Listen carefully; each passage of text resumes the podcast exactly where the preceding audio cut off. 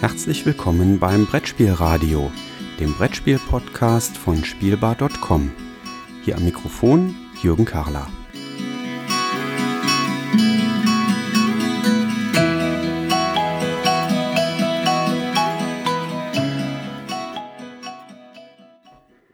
Ein herzliches Willkommen zurück hier im Brettspielradio. Ich freue mich, dass ihr wieder dabei seid, wenn es heute mal um was Besonderes gehen soll, nämlich nichts zu hören, sondern heute soll es um etwas zu lesen gehen. Ich würde ganz gerne mal drei, ja, Printmedien sind es nicht unbedingt, weil die meisten online zu lesen sind, aber zumindest Lesemedien vorstellen, die sich mit Brettspielen beschäftigen. Und dabei habe ich jetzt mal nicht an die üblichen Kandidaten gedacht, die ich gleich auch mal aufliste äh, und mal ganz kurz sage, welche da so die wichtigen sind, die wir im deutschsprachigen Raum zumindest abonnieren sollten, ähm, sondern ich würde ganz gerne mal einen Blick werfen auf wissenschaftliche Journals, die sich also aus der wissenschaftlichen Perspektive mit Brettspielen beschäftigen. möchte da mal drei gleich vorstellen. Also das ist sicherlich was anderes als die ähm, großen Print-Journals, die wir in Deutschland für unser Hobby so haben. Ne? Da ist sicherlich ähm, die Spielbox zu nennen, ähm, die ja demjenigen, der so tief im Hobby drin ist, dass er sogar das Brettspielradio abonniert hat, mit Sicherheit ein Begriff ist. Und ähm, den Machern sei an der Stelle übrigens von allen Journals, die ich oder von allen Magazinen, die ich jetzt nenne, sei dann nur zu gönnen. Wenn über das Brettspielradio da noch Abonnenten zukommen, ist das toll. Also, was sollte man lesen? Die Spielbox sollte man lesen. Man sollte sicherlich auch die Fairplay lesen. Ähm, man sollte die Spielerei lesen, von Carsten Höser herausgegeben, der auch schon mal hier im Brettspielradio zu Gast war. Und jetzt relativ neu, seit knapp zwei, zweieinhalb Jahren, ähm, ist ja auch die Spiel doch am Markt, ähm, die sich weniger an denjenigen richtet, der sehr intensiv im Hobby drin ist, sondern an den interessierten Leser, der vielleicht irgendwie in Brettspiele oder in das Brettspielthema irgendwie reingerutscht ist. Aber wie gesagt, heute will ich mal nicht über diese drei Schrägstrich vier ähm, Journals sprechen, die wir so typischerweise lesen, sondern mal was Wissenschaftliches vorstellen. Und das erste Journal, ähm, auf das ich hier gerne mal aufmerksam machen würde, ähm, das ist auf einer Webseite zu finden und nennt sich Analog Game Studies.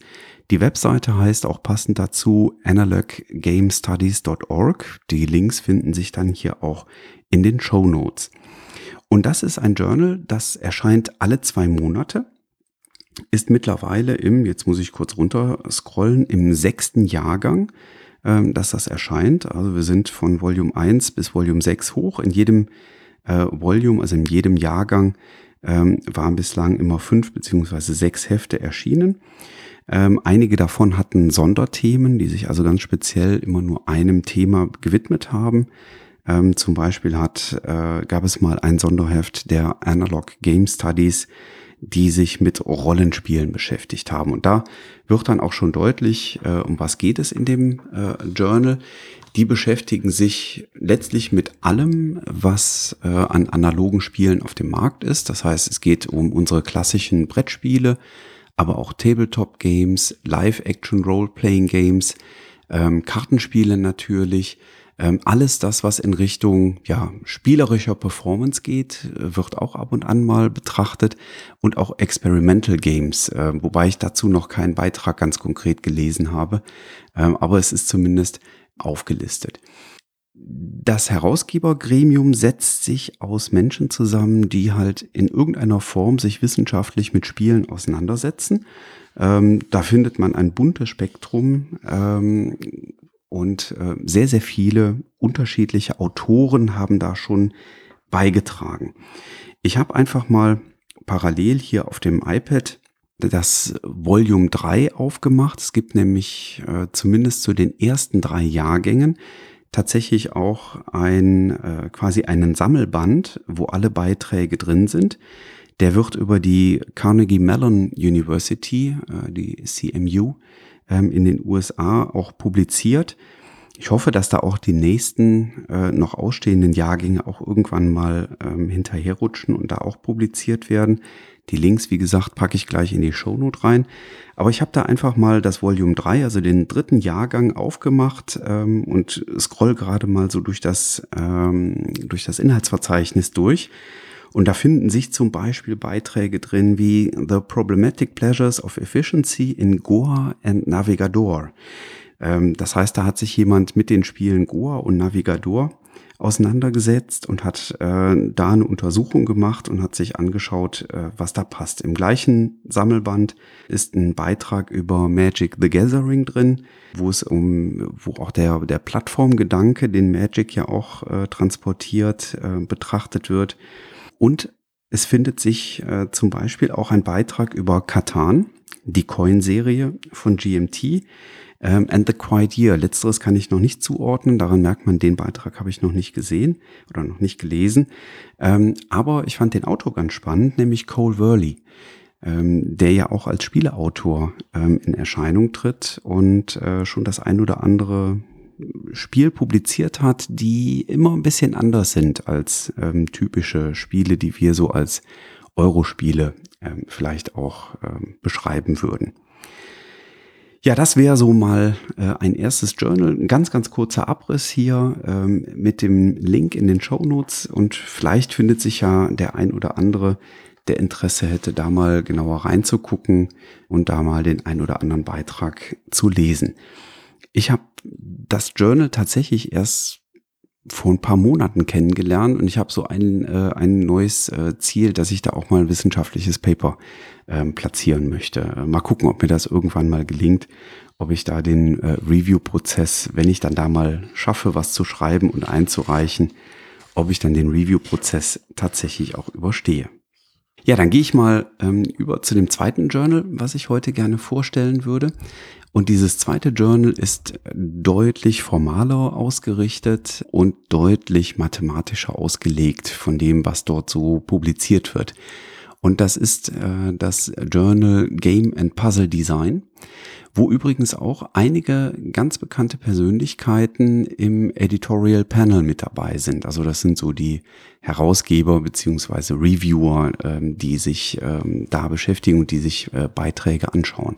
Zum Beispiel ist da zu nennen aus Deutschland äh, Ingo Althöfer, der, wenn ich mich nicht täusche, auf einer Professur irgendwo im mathematischen Bereich unterwegs ist in irgendwo in Ostdeutschland, wenn ich es richtig in Erinnerung habe. Ich hätte es mal besser vorher nachschauen sollen. Also falls ich den Ingo Althöfer jetzt gerade da falsch einordne, mehr Culpa. Da findet sich aber auch zum Beispiel äh, David Parlett ähm, oder auch Bruce Whitehill im äh, Editorial Panel wieder. Game and Puzzle äh, ist ein, ja, im wissenschaftlichen Bereich äh, ist das ein sogenanntes Peer-Reviewed äh, Journal. Peer-Reviewed bedeutet an der Stelle, dass man dort Beiträge einreichen kann und dass die einem wissenschaftlichen Begutachtungsprozess ähm, unterworfen werden und durch, durchlaufen. Das Journal, ich habe die ersten beiden Hefte davon tatsächlich auch äh, in gedruckter Form äh, bei mir im Büro liegen.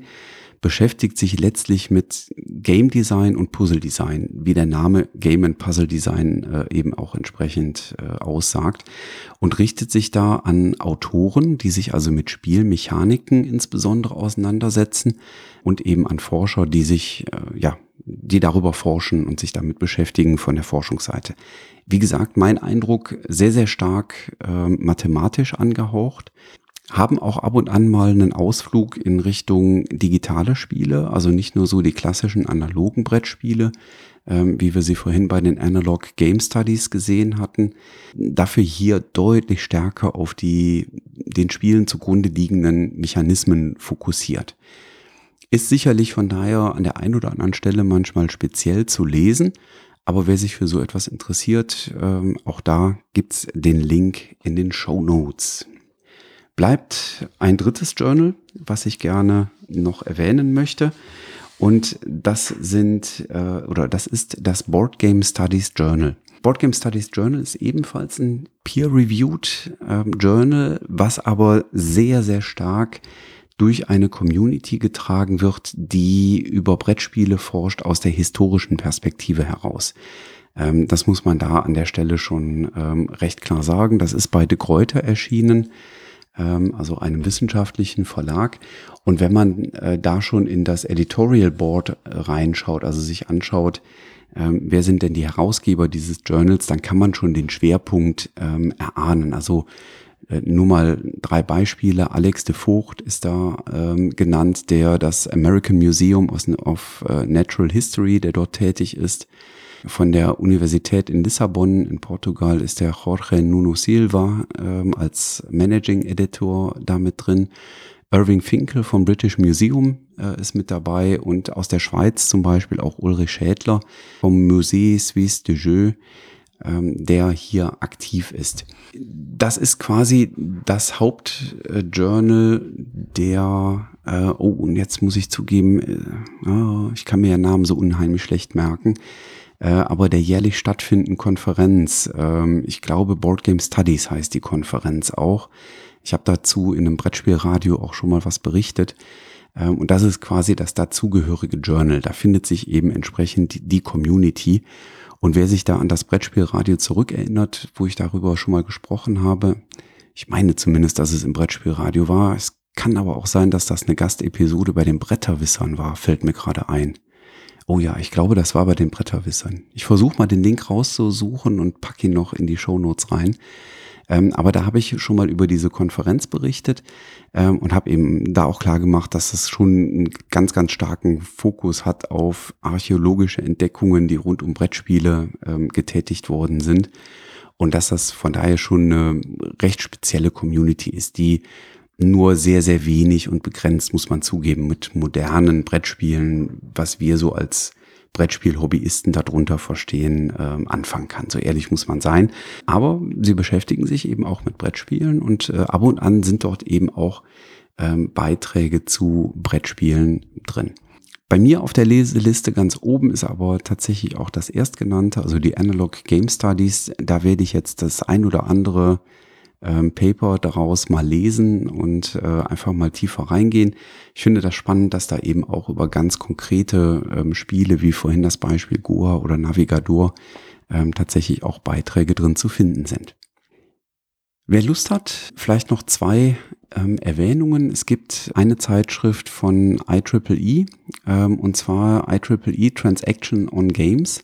Eine Zeitschrift, die sich aber eben im Wesentlichen, wie IEEE das natürlich ähm, vermuten lässt, mit ähm, elektronischen Spielen auseinandersetzt, ähm, wo es dann auch um künstliche Intelligenzen ähm, für Spiele geht, äh, um die Human-Computer Interaction in Spielen und so weiter und so fort.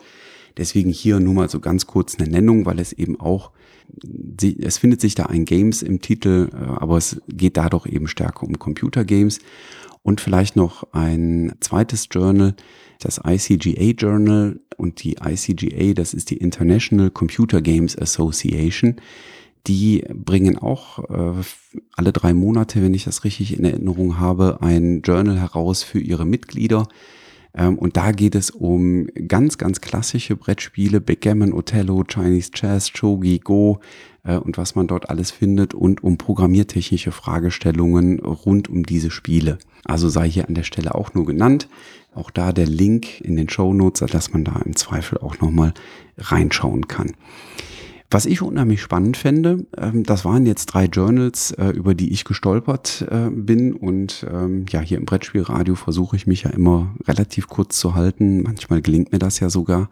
Aber der Aufruf an die Leser und Zuhörer da draußen, wenn ihr noch andere Journals kennt, die sich aus wissenschaftlicher Perspektive, vielleicht sogar mit den klassischen Brettspielen, wie wir sie als Hobbyisten meinen, also das moderne Brettspiel, Katan et al., quasi. Wenn es da noch andere Journals gibt, freue ich mich über Hinweise. Ähm, ich mache da auch gerne nochmal irgendwann eine Nachfolge-Episode zu, wo ich dann vielleicht auf diese ähm, Hinweise eingehe und dann quasi die nächsten Journals einfach mal vorstelle. Ja, mit Blick auf die Zeit mache ich hier ein schönes kleines Schleifchen drum. Insofern viel Spaß beim Hören und ich freue mich schon auf nächste Woche und hoffe, dass ihr wieder einschaltet. Bis dahin, tschüss.